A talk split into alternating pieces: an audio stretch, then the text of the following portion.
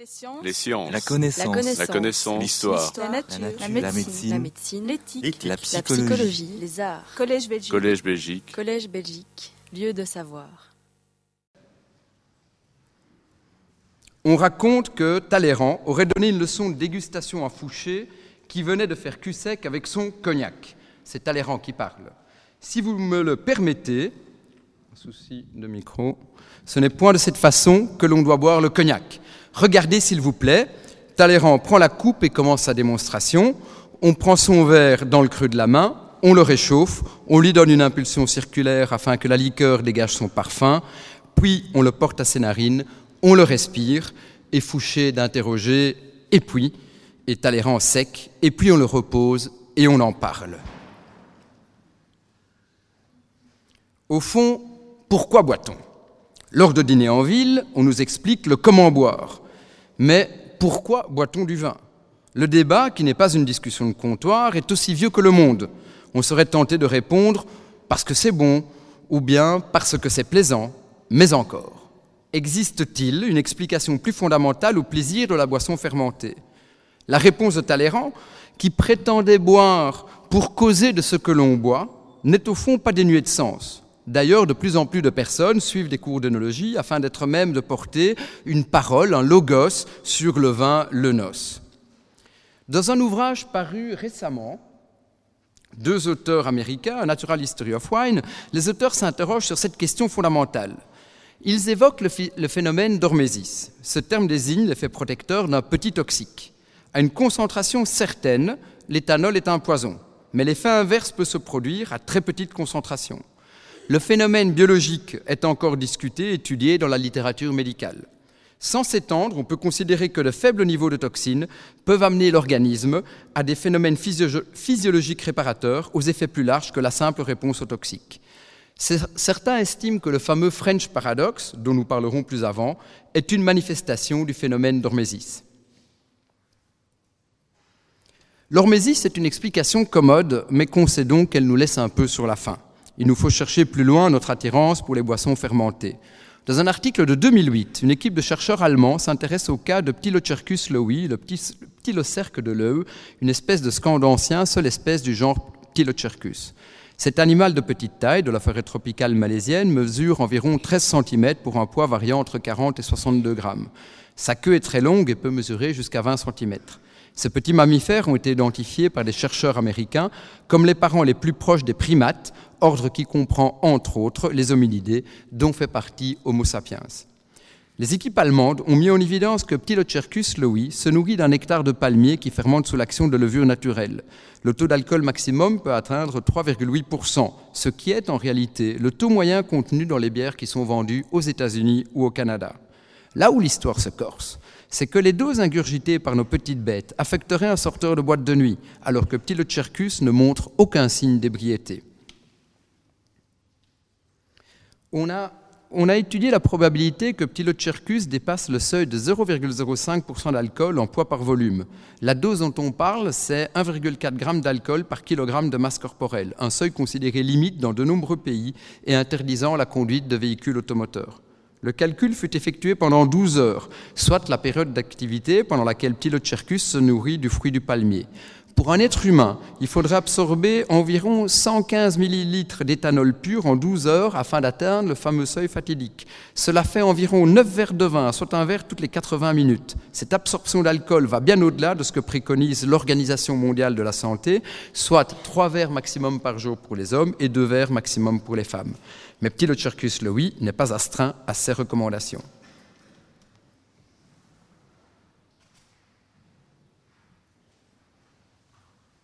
Hein, Si euh, ma vidéo fonctionne, vous devez voir apparaître la petite bête sur la vidéo.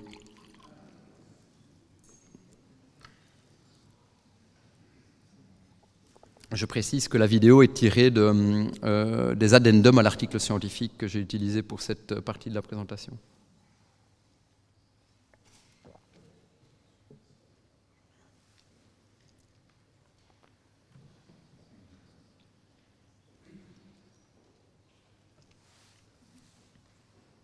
L'animal est vraiment très petit. hein.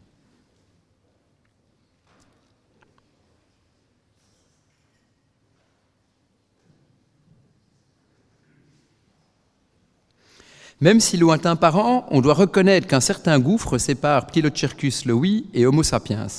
La découverte de l'alcoolisme ordinaire de notre lointain cousin ne permet pas de justifier notre penchant pour l'apéro en rentrant du boulot. Une autre recherche a permis d'observer une communauté de chimpanzés à Bossou, en Guinée, entre 1995 et 2012. Ceux-ci absorberaient jusqu'à un litre de sève fermentée sur une journée. La teneur de celle-ci varie de 3,1% à 6,9%. Pour fixer les idées, la Jupiler titre à 5,2 et l'Orval, considérée comme une des meilleures bières au monde, à 6,2.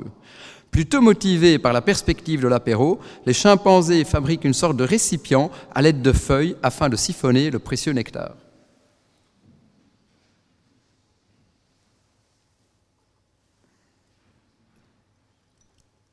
On voit ici le chimpanzé qui utilise donc la feuille de palmier pour récupérer le nectar fermenté.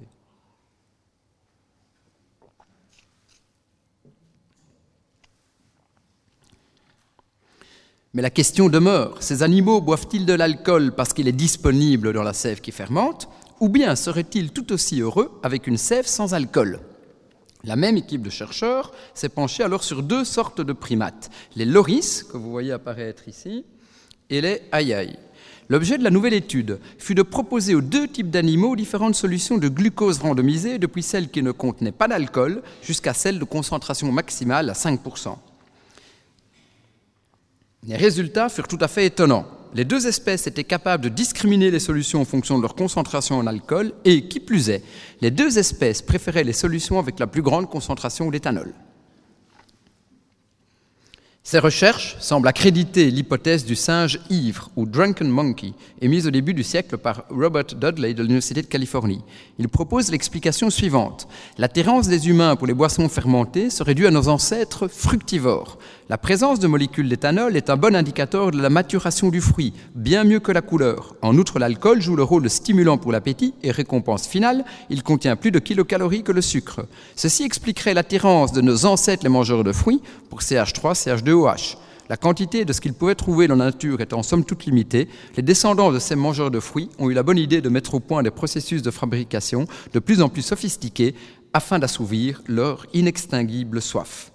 Que de bénéfices donc mais d'où vient cette particularité, ou cette capacité plutôt, que nous partageons avec Tylocercus, les chimpanzés, les loris, à ingurgiter ce qui est somme toute un poison sans en ressentir trop d'effets négatifs Il est une caractéristique que partagent les êtres humains et les singes.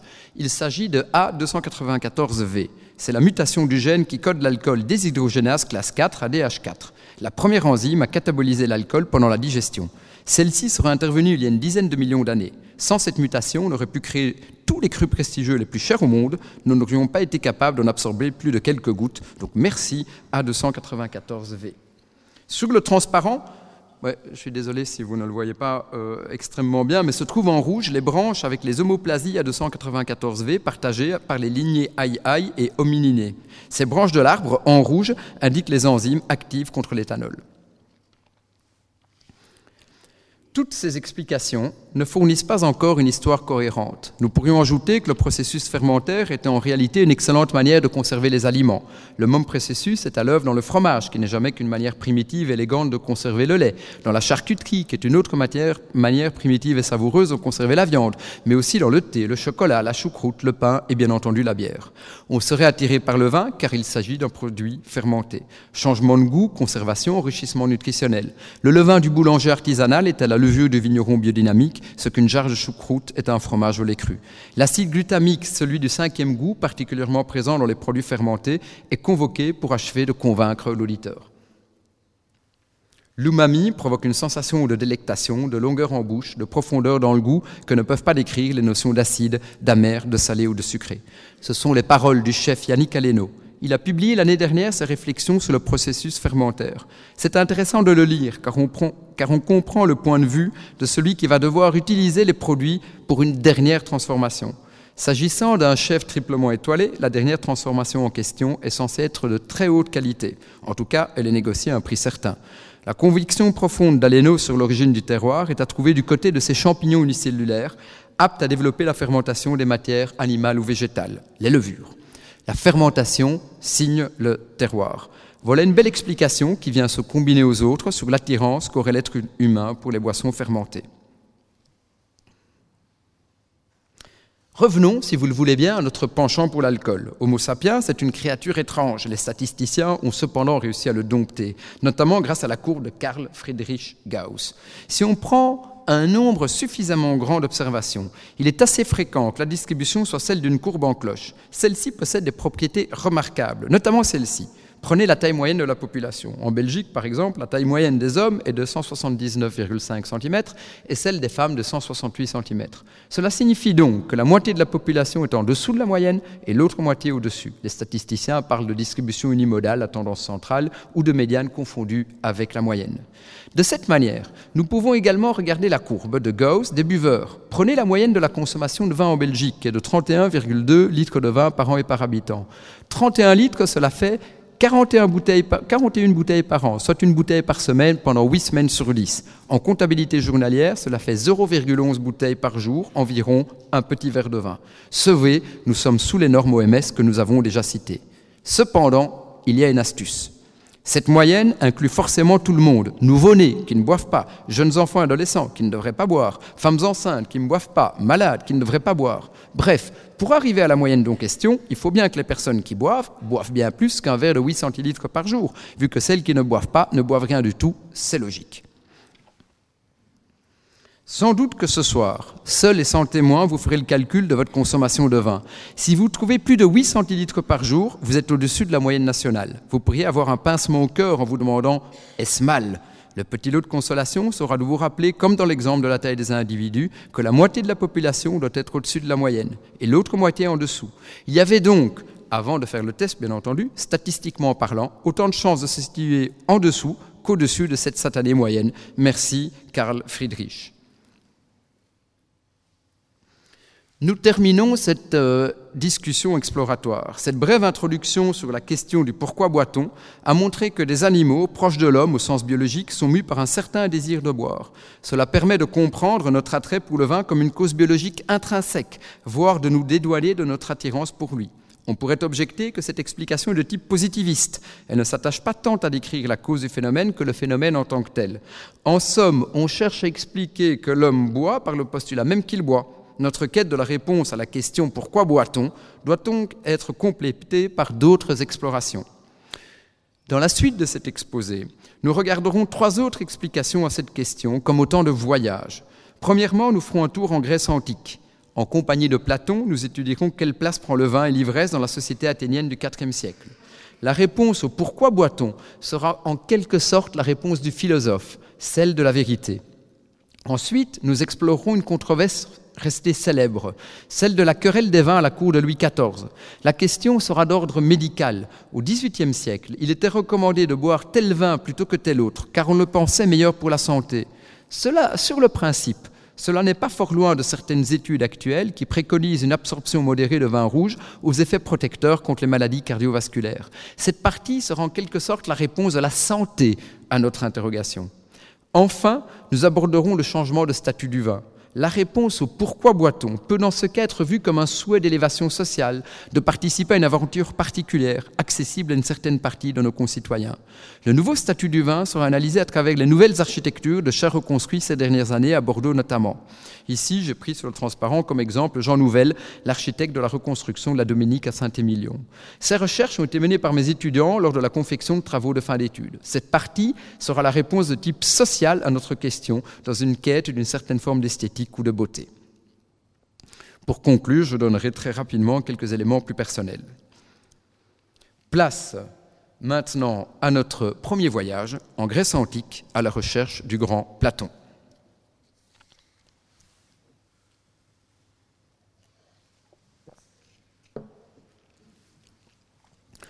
Si une démarche anthropologique ne permet pas de totalement trancher la question du pourquoi boit-on, cherchons un peu d'aide du côté de la philosophie. Le trésor de la langue française définit cette méthode comme un ensemble de réflexions ayant pour objet un ordre de la connaissance, un domaine d'activité particulier. Voilà un beau programme qui nous permettra peut-être de mieux comprendre notre rapport au vin. Dans ce cadre, comment ne pas s'intéresser au philosophe par excellence, à celui dont on prétend que toute l'histoire de la philosophie occidentale n'est qu'une série de notes de bas de page à ses écrits Platon, vu que c'est lui dont on parle, a beaucoup écrit sur le vin et l'ivresse. Crevons l'abcès ou évacuons le suspense. Platon n'a pas vraiment donné de réponse très claire à la question, même si ses écrits permettent une interprétation intéressante. Petit tour du propriétaire.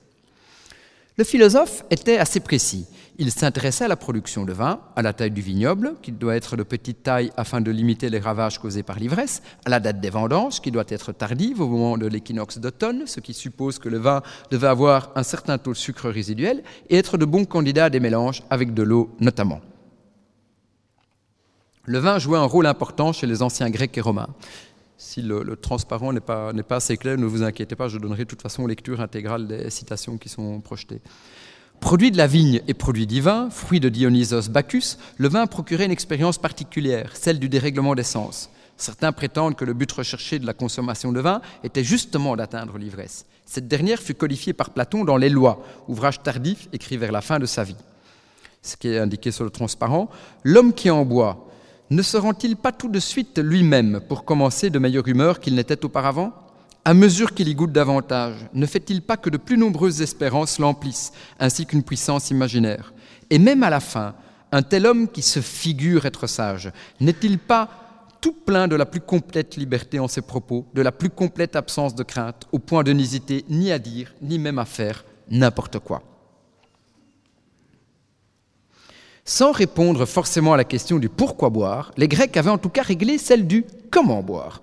Les anciens avaient codifié une beuverie collective, le symposium. Oswin Murray définit le symposium comme masculin, aristocratique, égalitaire, centré sur la boisson. Le symposium avait deux familles de règles. La première était le mélange de vin et d'eau dans le cratère. Il n'était pas permis de consommer du vin pur. La deuxième concernait l'ordonnancement des opérations, les libations et les chants, la circulation du vin. Dans le banquet, Platon décrit l'ordre des opérations. Quand Socrate se fut installé sur le lit et qu'il eut dîné, les autres aussi, chacun fit ses libations. On chanta les cantiques du Dieu et ainsi des rites consacrés. Alors on se préoccupa de boire. On n'est pas loin des rassemblements d'étudiants dans une guilde ou un cantus où sous l'action d'un seigneur sont entonnés les différents chants et vidés les nombreuses chopes. Là également, le donné du problème est le comment boire, voire le boire en tant que tel, sans forcément prétendre pourquoi boire. La manière d'incurgiter la boisson prend tout son sens. À ce propos, me glisse Xavier Dermache, un latiniste émérite et ancien seigneur de la guilde turquoise, celle de ma faculté d'architecture à l'Université libre de Bruxelles, les guildes, ordres et corporations estudiantines actuelles semblent inspirer des corporations estudiantines germaniques, les fameuses Korps, survivances des Landsmannschaften, corporations régionales, qui sont elles-mêmes issues des nationaises médiévales. Cette influence corporative médiévale est plus ou moins présente selon la modernité des structures. Par exemple, pratique ou non de travaux symboliques, exclusivité masculine ou mixité. La nécessité d'une loi est aussi inhérente à ces groupes. Les corporations de métiers médiévales étaient fondées sur des règlements qu'on retrouve dans les groupes estudiantins, notamment dans le monde germanique, sous la forme d'un comment, règlement qui explique comment chaque membre doit se comporter. On retrouve à divers degrés les caractères masculins dont on a parlé, sauf dans les sociétés modernes, mixtes ou féminines, aristocratiques, plutôt sous l'Ancien Régime, même si la thématique chevaleresque reste présente, égalitaire et centrée sur la boisson. Déjà au Moyen Âge, il est très clairement question d'agape et d'excès dans les nationaises. Nous n'irons pas jusqu'à prétendre que les cantus ou autres joyeusetés alcooleuses de nos chers étudiants sont les succédanés des symposiums antiques, même s'ils répondent en partie au même objectif, celui d'atteindre, tout au long de la soirée, un état d'ivresse de manière réglementaire. Cependant, ainsi que le fait remarquer Pierre Boyancé, afin que les, les symposiums se déroulent au mieux, il faut choisir avec discernement le symposiarque, soit le chef du banquet. Celui-ci fixait pour chaque convive le nombre de coupes à vider. La bonne tenue de la réunion lui incombe. Platon réfute le choix d'un homme ivre et jeune et sans sagesse, cause certaine d'une réunion qui dérape. Ce n'est pas la moindre des contradictions apparentes que de suggérer un homme sage et sobre pour présider à la beuverie. Voilà déjà une tranchée, une partie de la question. Si on boit, c'est pour s'en livrer, autant le savoir. Mais pourquoi atteindre l'ivresse? Y a-t-il une raison à l'intérieur de la raison? Une réponse peut être trouvée dans les règlements qui dictent Platon à propos de l'âge des participants et leur rapport à l'ivresse. Le sage établit trois catégories dans les lois. Jusqu'à 18 ans, interdiction formelle. C'est un peu plus sévère que la loi belge qui permet la vente de vin et de bière aux mineurs de plus de 16 ans, à l'inverse des alcools dits forts. Jusqu'à 30 ou 40 ans, les textes sont contradictoires. Que dit le philosophe? Il dit ceci.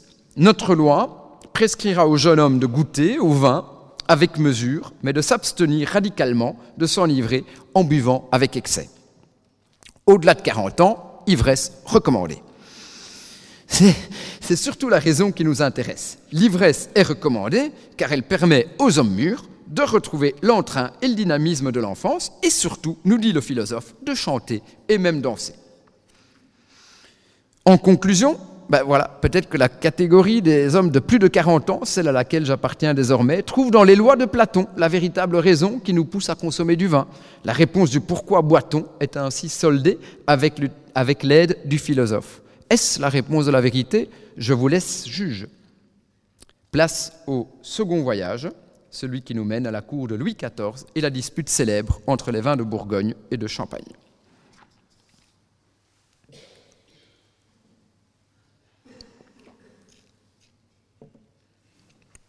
En 1680, Guy Cressen Fagon, devient le chef de la maison médicale de la Dauphine, quelques mois après celui de la reine. En 1693, dans une de ces intrigues dont Versailles avait le secret, où sont mêlées les faveurs de la Maintenon qui évince la Montespan, il réussit à remplacer le premier médecin du roi, Antoine d'Aquin. Fagon deviendra un des acteurs de la plus grande dispute médico-bachique de tous les temps, qui est passée à la postérité comme la querelle des vins. Dans les notes du journal de la santé du roi, on raconte la chute de Daquin. Le roi était malade. Daquin lui fait prendre un bouillon pour calmer la fièvre et va se coucher. Fagon, le petit finot, fait mine de le suivre, mais reste dans l'antichambre. Une heure après, le roi se plaint de la fièvre qui dure. Il appelle son premier médecin. Plutôt que de réveiller Daquin, on fait entrer Fagon. La querelle des vins dure environ de 1650 à 1730 et met en ordre de bataille les facultés de médecine de Reims, favorables au Champagne, et Paris, favorable au Bourgogne. Voici les prémices de la diatribe. Nicolas de la Framboisière, médecin et conseiller du roi Henri IV, médecin en chef des armées, professeur et doyen de la faculté de médecine de Reims, écrit en 1600 Il faut éviter la colère, se coucher tôt, garder le célibat, puis rendre grâce à Dieu qui a créé les médicaments et établi les médecins pour secourir les malades en leur nécessité. Dans son gouvernement nécessaire à chacun pour vivre en bonne santé, il donne un avis éclairé sur le vin. Le vin est merveilleusement utile à l'homme. Il rallume notre chaleur naturelle et la fortifie. Par ce moyen, il réveille l'appétit, aide à la digestion, engendre le sang pur, clarifie le trouble, désopile les conduits, fait passage aux excréments, donne bonne couleur, purifie le cerveau, aiguise l'entendement, subtilise les esprits, et, comme dit David, il réjouit le cœur de l'homme, le rend hardi et courageux, et entretient le corps en santé, moyennant qu'il soit pris par compas et sans excès, autrement il ose l'usage de la raison et cause une infinité de maladies. Ça, c'était les prémices de la querelle. Maintenant, on rentre dans la querelle.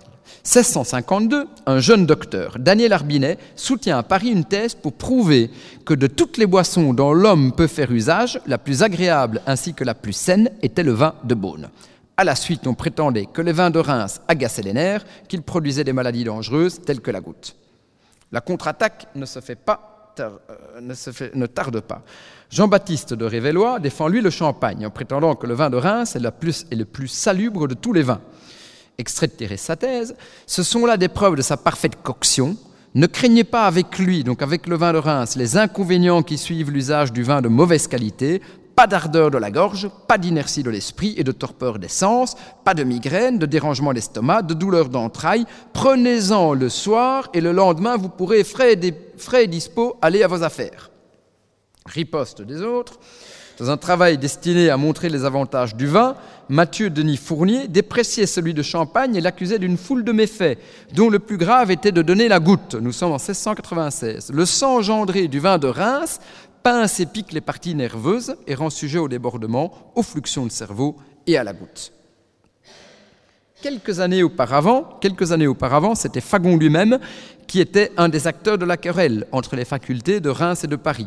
L'archiatre attribuait l'acide de l'humeur mélancolique de son royal patient à l'usage du vin de Champagne qui s'aigrit très aisément parce qu'il a plus de tartre et moins d'esprit que celui de Bourgogne. Et il raconte lui-même dans le journal de la santé du roi, qui était tenu par, euh, lui forcément, que Louis XIV s'oppose à l'ordonnance de son euh, premier médecin qui souhaite qu'il modifie son régime alimentaire et que donc il passe du vin de euh, Champagne au vin de Bourgogne. Et Fagon ne lâche pas l'os, et en 1694, il peut enfin exulter, et donc euh, ça c'est Fagon qui parle, sur la fin de ce mouvement de gouttes dont la douleur et l'incommodité avaient mieux persuadé le roi de toutes les raisons que j'avais eu souvent l'honneur de lui représenter pour l'engager à quitter le vin de Champagne et à boire du vin vieux de Bourgogne, il résolut à vaincre la peine qu'il lui faisait au goûter d'essayer s'il s'y pourrait accoutumer. J'entendis cette déclaration avec une grande joie. C'est quand même un peu particulier de voir ainsi le premier médecin du roi se réjouir de la souffrance de son patient en 1700, la faculté de médecine de Reims fait défendre une thèse où elle réfute les arguments précédents et montre au vin de Bourgogne le même mépris qu'on avait témoigné pour le sien. Selon la thèse, les vins de Champagne l'emportaient de beaucoup sur le Bourgogne, ils offraient, ils offraient une couleur plus limpide, un parfum plus doux, plus de corps enfin et plus de dureté. Sous la présidence de Jules Culotto, François Mimin défend dans sa thèse les vins de Reims pour en revenir au vin de Reims, rien ne décide plus en leur faveur que la bonne constitution des gens du pays, parmi lesquels on ne voit ni goûteux, ni valétudinaires, dont la plupart même vivent très longtemps et sans aucune atteinte de maladie. Le même donne quelques précisions sur le vin de Champagne. Sa couleur est si vive que le diamant le plus pur ne brille pas davantage aux yeux si quelquefois le rouge est si vermeil qu'on le prendrait pour des rubis distillés. Enfin, c'est de l'union de ces deux couleurs que se forme ce que nous appelons l'œil de perdrix, qui, pour n'avoir pas tant d'éclat, n'en est pas moins agréable à la vue. On apprend donc que le vin de champagne est rouge ou blanc et que le rosé est un mélange des deux précédents dont la couleur se nomme œil de perdrix. Encore aujourd'hui d'ailleurs, le champagne est le seul vin d'appellation où le rosé peut se produire par coupage de vin blanc et de vin rouge. La réponse bourguignonne ne se fait pas attendre. Jean-Baptiste de Salins prend le parti du terroir en 1702 dans La défense du vin de Bourgogne contre le vin de Champagne, une thèse de doctorat qui deviendra un succès de librairie. Il dit, pour avoir du bon vin, il faut que le terroir ne soit ni trop sec ni trop gras, que l'exposition soit plutôt au levant et au midi qu'au couchant, et que le lieu ne soit point trop éloigné de la ligne équinoxiale. Toutes ces conditions se rencontrent dans le terroir de Beaune, mais pour le vin de Reims, il n'en va pas de même on voit que la notion de terroir, si chère aux Bourguignons, était déjà invoquée à leur avantage. En 1706, la faculté de Reims y va d'une réplique qu'elle espère définitive, mais dont l'auteur est resté courageusement anonyme. Mais s'il est vrai qu'il n'y a point de goûteux dans votre province, donc Reims, que les habitants y sont robustes, bien forts et peu sujets aux maladies, au lieu qu'en Bourgogne ils sont la plupart goûteux, bossus, galeux et infectés des autres vices de la peau, il ne faut, monsieur, ni thèse, ni dispute, ni alambic, ni astrolabe, la palme est due sans contredit au vin de Reims. On fait même allusion à Venceslas de Luxembourg, roi de Bohême et de Germanie, roi des Romains, dit Venceslas l'ivrogne, qui se serait trouvé à Reims en 1397 et qui aurait trouvé le vin si bon qu'il s'en livra plus d'une fois, en se trouvant alors hors d'état d'entrer en négociation, il aima mieux accorder ce qu'on lui demandait que de cesser de boire du vin de Reims. Quelle est la fin de l'histoire, ou la fin de cette querelle en tout cas? Le vin de Bourgogne supplante le vin de Champagne à la cour du roi. Le vin de Champagne qui, attention, était tranquille à l'époque. Sous la Régence et Louis XV, le vin de Champagne fait un retour remarqué comme vin mousseux. En 1722, lors du couronnement de Louis XV, du vin de champagne mousseux est servi en flacon. En 1728, un décret royal autorise l'expédition du vin de champagne en bouteille et non plus en tonneau, condition sine qua non pour conserver et expédier du vin effervescent. À l'écran, vous voyez un détail du déjeuner d'huîtres, tableau de Jean-François de Troyes, daté de 1735 et conservé au musée Condé à Chantilly. On y voit les premières bouteilles de champagne représentées en peinture. Mais la querelle n'est pas terminée. En mars 1730, dans une lettre à M. Helvétius, médecin ordinaire du roi, Jacques de Reims attribue au vin de Reims une foule de mérites. Ces maladies ne sont connues en Champagne que par les désordres qu'elles causent chez nos voisins. On n'y sait de la goutte que le nom, et à peine sait-on ce que c'est que la pierre. Il est certain que le bon vin de Champagne blanc, non bousseux, bu avec modération dans sa maturité et trempé plus ou moins d'eau, est la liqueur la plus propre pour conserver la santé et le seul vin qui puisse être toléré et même conseillé dans plusieurs maladies. Notez que le champagne n'était pas encore uniquement effervescent, car dans cette lettre, on parlait de champagne non mousseux au scandale, on invitait à boire le vin coupé d'eau. Pourfour du Petit, qui réalise une thèse de haut niveau intitulée An inter edendum ostrea meripotus, soit en français Doit-on boire en mangeant des huîtres? se fait reprendre par son propre recteur. Preuve en est que ces dissertations revêtaient une importance certaine. Que dit le recteur à propos de la thèse de M. Pourfour du Petit? M. Pourfour du Petit a menti. Il faut, en mangeant des huîtres, boire du bon vin blanc de champagne, léger, non mousseux. Il est à croire que l'auteur de cette thèse, président ou bachelier, a été déçu par les mauvais vins que l'on débite à Paris sous le nom de Génétin ou sous celui de Condrieux. Si ce gaillard avait mangé des huîtres avec de la tisane d'ail d'Audevillers d'Épernay d'Avis, il aurait rectifié sa conclusion et se serait souhaité colum fauces esquipedales à la bourrique. C'est le recteur qui parle.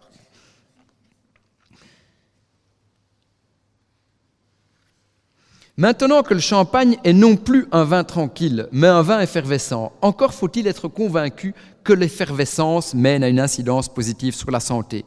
Si on pouvait démontrer que le gaz carbonique contenu dans le vin de champagne était doté de propriétés particulières, la démonstration serait achevée sur les bienfaits du vin de Reims.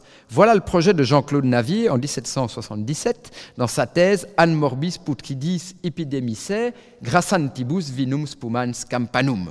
L'idée est simple et efficace. Le scorbut, certaines fièvres intermittentes, les dysenteries, les fièvres putrides et malignes, toutes sont produites par un levain septique. Il faut le reposer un antiseptique. Un des plus puissants est le gaz élastique ou air fixe, soit le gaz carbonique. Et que nous dit euh, ce bon vieux Jean-Claude Navier. En vain, la calomnie répand de tous côtés que le pétillant de nos vins est pernicieux. En vain, elle prétend qu'ils n'ont qu'une chaleur nuisible et une saveur sans vertu incapables de cacher sous des apparences insidieuses un venin perfide, ils seront toujours une image fidèle de l'ingénuité champenoise. Ce qu'on y blâme le plus est tout le principe mousseux, mais c'est à ce principe même que nous devons les éloges, nous osons l'avancer sur des preuves convaincantes. Laissons dans les pharmacies ces médicaments insipides, laissons-y ces préparations rebutantes. Une liqueur qui sait autant flatter le palais que conserver et rétablir la santé mérite sans doute tous nos suffrages de préférence. Et il conclut, le vin mousseux, cette source de vie si riche en principes aérés, distribue avec profusion dans toute l'économie animale le véritable antidote de la dissolution putride, en y restituant l'esprit élastique et vivifiant qui s'en est évaporé insensiblement, quod erat demonstrandum. La querelle est-elle vraiment terminée?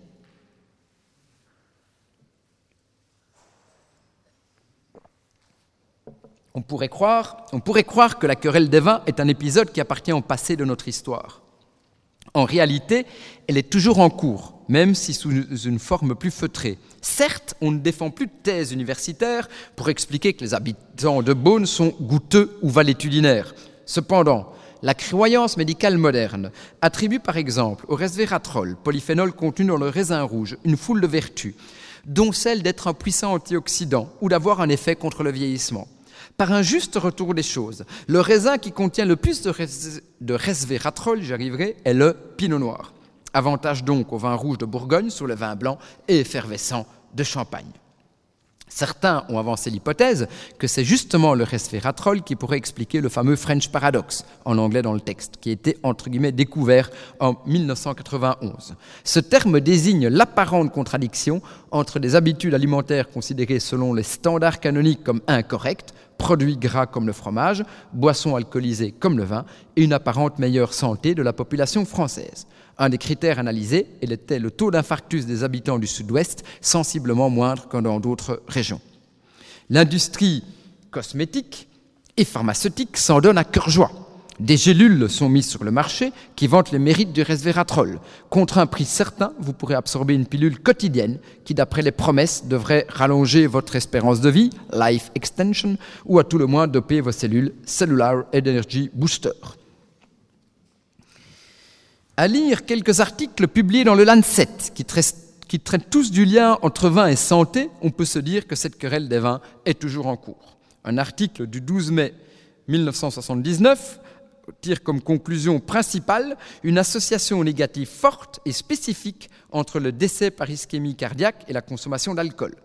Un article du 20 juin 1992 nous dit que des études épidémiologiques indiquent que la consommation d'alcool, comparable à l'apport quotidien en France, à savoir 20 à 30 grammes par jour, peut réduire le risque de maladie coronarienne d'au moins 40%.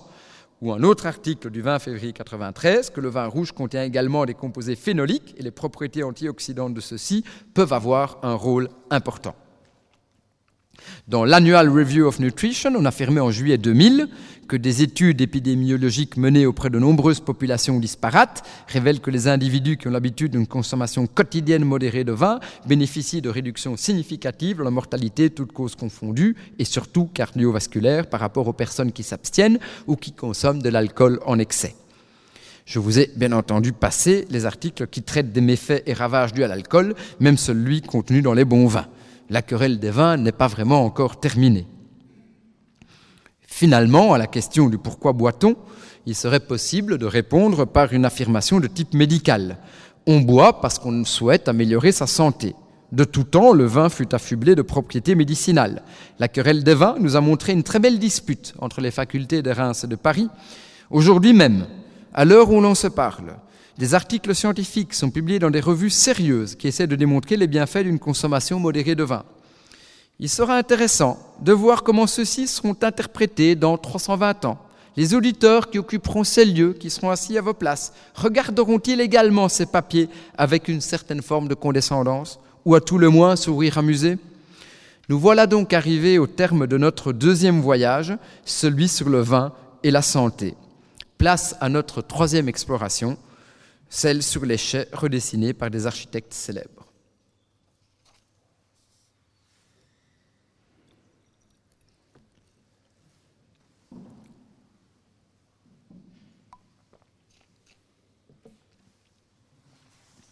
Je vous avais promis quelques mots sur le changement de statut à l'œuvre dans le milieu du vin. On pourrait également parler de changement de statut qu'opère le vin.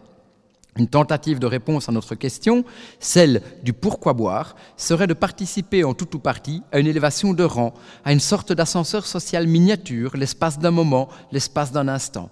Sous la diapositive, vous pouvez voir le propriétaire de Château La Dominique à Saint-Émilion, en compagnie de Jean Nouvel, l'architecte qui a reconstruit le chai, inauguré il y a tout juste deux ans.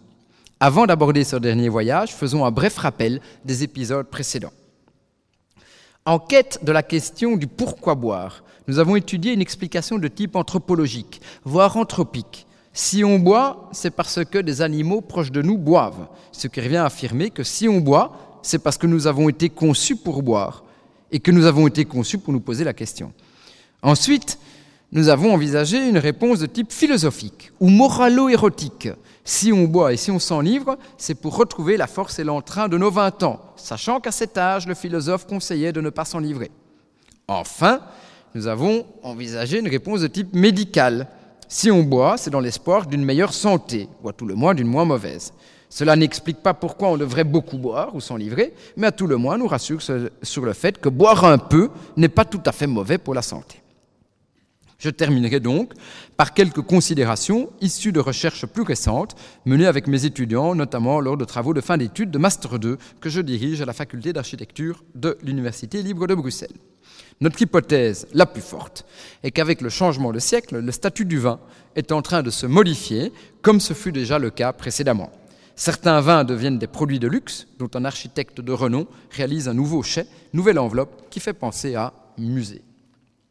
Regardons, par exemple, le chai de Cheval Blanc à Saint-Émilion, redessiné par Christian de Portes-en-Parc pour 20 millions d'euros, inauguré en 2011, même si ces chiffres ne sont pas confirmés par les propriétaires, dont LVMH et le belge Albert Frère. Sur les transparents, vous voyez de l'extérieur et l'intérieur le chai reconstruit par l'architecte parisien. Tout en élégance et en finesse, il a élaboré comme une sorte de colline artificielle sous laquelle ont été placées les cuves de vinification et le chai à barrique. L'ancienne demeure n'était pourtant pas si pouilleuse et les propriétaires ont souhaité poser ce geste architectural. La question qui vient à l'esprit, mais, mais pourquoi? On peut également se pencher sur le cas du voisin, la Dominique, propriété de la famille Fayat, qui a sollicité Jean Nouvel pour 11 millions d'euros. L'inauguration s'est faite en 2014 et donc vous avez vu la photo à l'entame de cette partie. À Margot, dans le Médoc, on pense à Foster, qui a signé le nouveau chai de Château Margaux, et dont le prix de la rénovation n'a pas encore filtré dans le domaine public. L'intervention tout en discrétion du Britannique intègre parfaitement le nouveau chai avec les anciens hangars. La villa palladienne historique n'est pas affectée et reste la pièce visible et, reconnaissable depuis le portail principal. Voici le redessiné.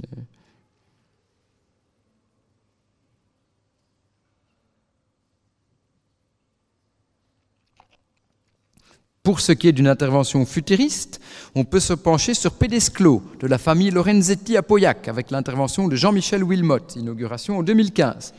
Le français a complètement chassé le pigeonnier dans un nouvel ensemble. Ça, c'est l'ancien ensemble, nouvel ensemble. De forme parallélipédique, souhaitant trancher avec le paysage environnant. Pessac-Léognan n'est pas en reste Regardez le chai des Carmaubrions de la famille Pichet, porté par Philippe Stark, qui a défrayé la chronique. Inauguration 2015, avec sa structure de bateau échoué au milieu d'une flaque d'eau, coût 10 millions d'euros. La forme du chai est la coque d'un bateau renversé. Cela évite la structure portante de poteaux en utilisant le principe des voûtes ainsi que l'analyse David Schlesser, qui étudie la question dans son mémoire de Master 2, en cours de rédaction. C'est un peu comme la Dominique. Les, carmes, ici, les carmes veulent se créer un passeport de noblesse avec la rénovation et essayer de survoler les étapes afin d'atteindre le statut de leurs prestigieux voisins. Notre hypothèse est donc que certains vins passent du statut de produit à celui d'idée, ce que nous appellerons des archétypes. Il s'agit de ces vins mythiques dont on parle plus qu'on ne les boit. Quand ces vins sont ouverts, c'est principalement lors d'événements de relations publiques, comme des dégustations professionnelles ou des dîners à l'attention de la presse. Ces flacons ne sont plus produits dans le but initial qui était celui du vin lui-même, à savoir des grappes de raisin fermentées et enfermées dans une bouteille devant être débouchée au cours du repas. La nouvelle architecture, souvent très coûteuse, de ces bâtiments vinicoles est une des composantes de ce changement de statut. Cette considération semble confirmée notamment par le prix des bouteilles qui se sont envolées depuis le nouveau siècle, notamment en 2005, 2009 et 2010. Notre deuxième hypothèse, qui a été étudiée par Harold Burnet lors de son travail de Master 2, est que des régions vinicoles comme Bordeaux ou la Rioja misent globalement sur le geste architectural afin de développer le no-tourisme.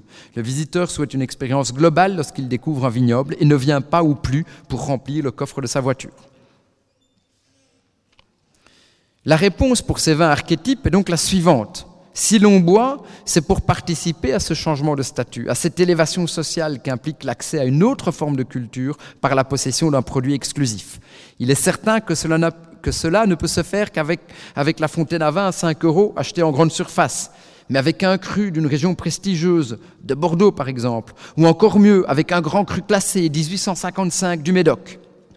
Ces vins, qui furent classés par l'empereur Napoléon III en 1855, classement qui n'a subi que deux modifications et dont la dernière remonte à plus de 40 ans, constitue une partie de la noblesse d'épée de la planète 20, sorte de première division, voire même de Ligue des champions, si vous me permettez cette métaphore footballistique. Il y en aura d'ailleurs deux de ces crus prestigieux qui vous seront proposés à la dégustation tout à l'heure. L'impact de la rénovation des chais est incroyable. Il suffit pour cela de regarder l'évolution du nombre de visiteurs de la Modega Marquez de Riscal dans la Rioja qui fut rénovée par Frank Gehry en 2006. Vous reconnaissez le style très personnel de l'architecte.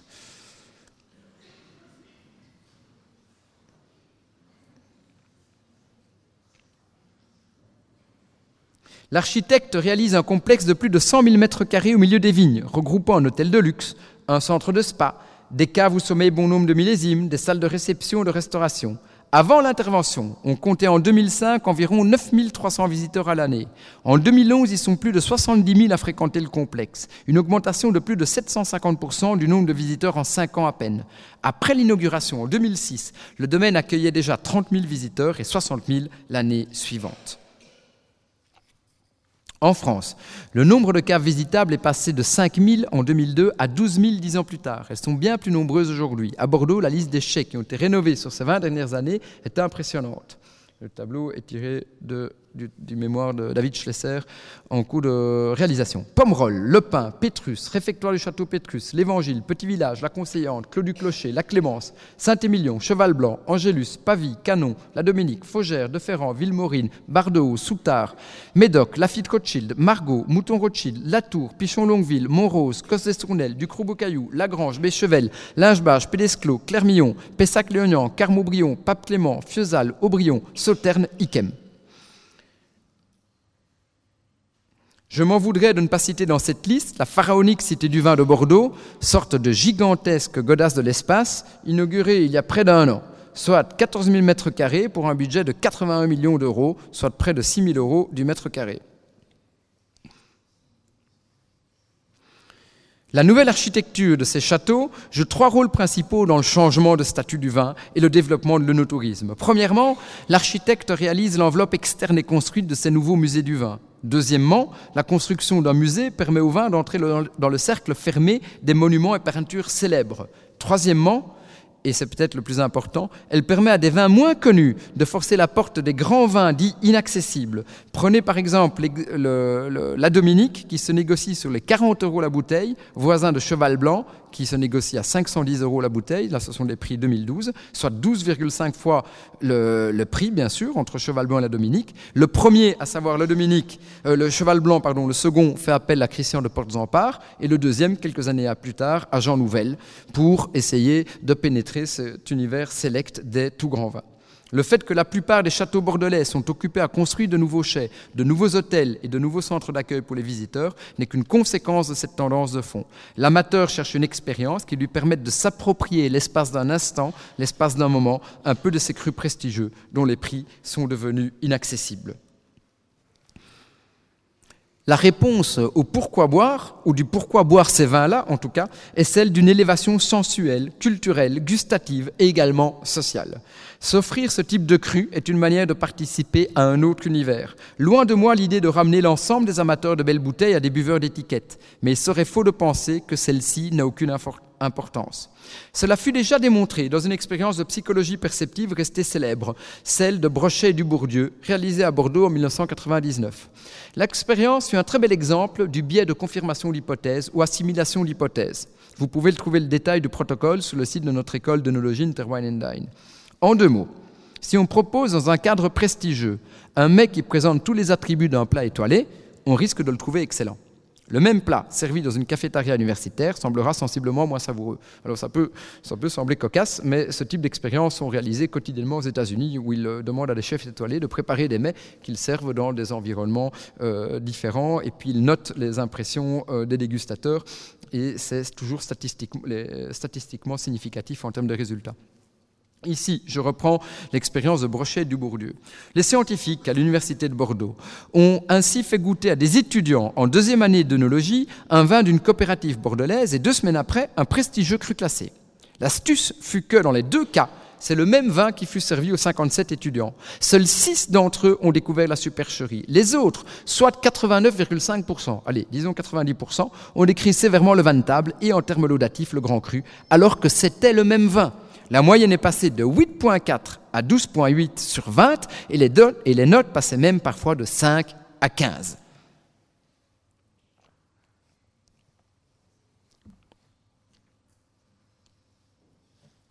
Voilà, j'arrive tout doucement au terme imparti, au terme du temps imparti pour l'exposer, pour laisser la place aux questions-réponses, la présentation des vins et pouvoir discuter quelques minutes ensemble. Mais la réponse à notre question, pourquoi boit-on du vin? Elle n'est pas encore tout à fait tranchée. Elle nous a servi euh, de guide euh, tout au long de cet exposé. Mais le fait qu'elle ne soit pas tranchée, eh bien, je pense que c'est tant mieux. Elle participe de notre travail intérieur. Chacun sait, au fond de lui-même, pourquoi, lors de certaines occasions, il prend plaisir à consommer du vin. Pour ma part, je peux vous livrer une tentative d'explication qui n'a que le mérite d'être produite par une personne qui activement réalise des travaux opératifs sur le thème du boire. J'ai beau retourner le problème dans tous les sens, depuis la question anthropologique en passant par celle philosophique, plus médicale et enfin sociale, il n'y a pas une réponse qui n'apporte son propre lot de nouvelles questions ou qui satisfasse complètement l'auditoire. Mais alors, pourquoi boit-on du vin? À la fin, si l'on boit, c'est pour boire. C'est en quelque sorte la réponse esthétique. La quête esthétique, c'est comme l'amitié. Il s'agit d'une activité qui trouve sa source dans son action même. Que l'amitié comme le boire soit utile, vertueuse ou plaisante, elle n'existe pas comme une fin en soi. C'est une relation morale.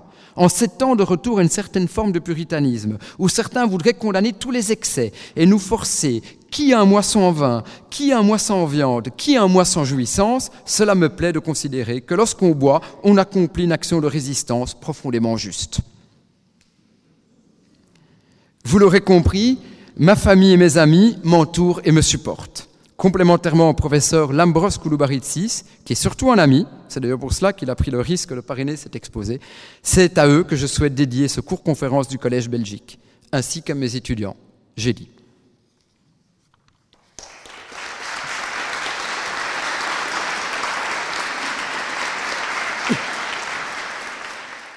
Les sciences. Les sciences. La connaissance. La connaissance. L'histoire. La nature. La La nature. médecine. La La médecine. L'éthique. La La psychologie. psychologie. Les arts. Collège Belgique. Collège Belgique. Collège Belgique. Lieu de savoir.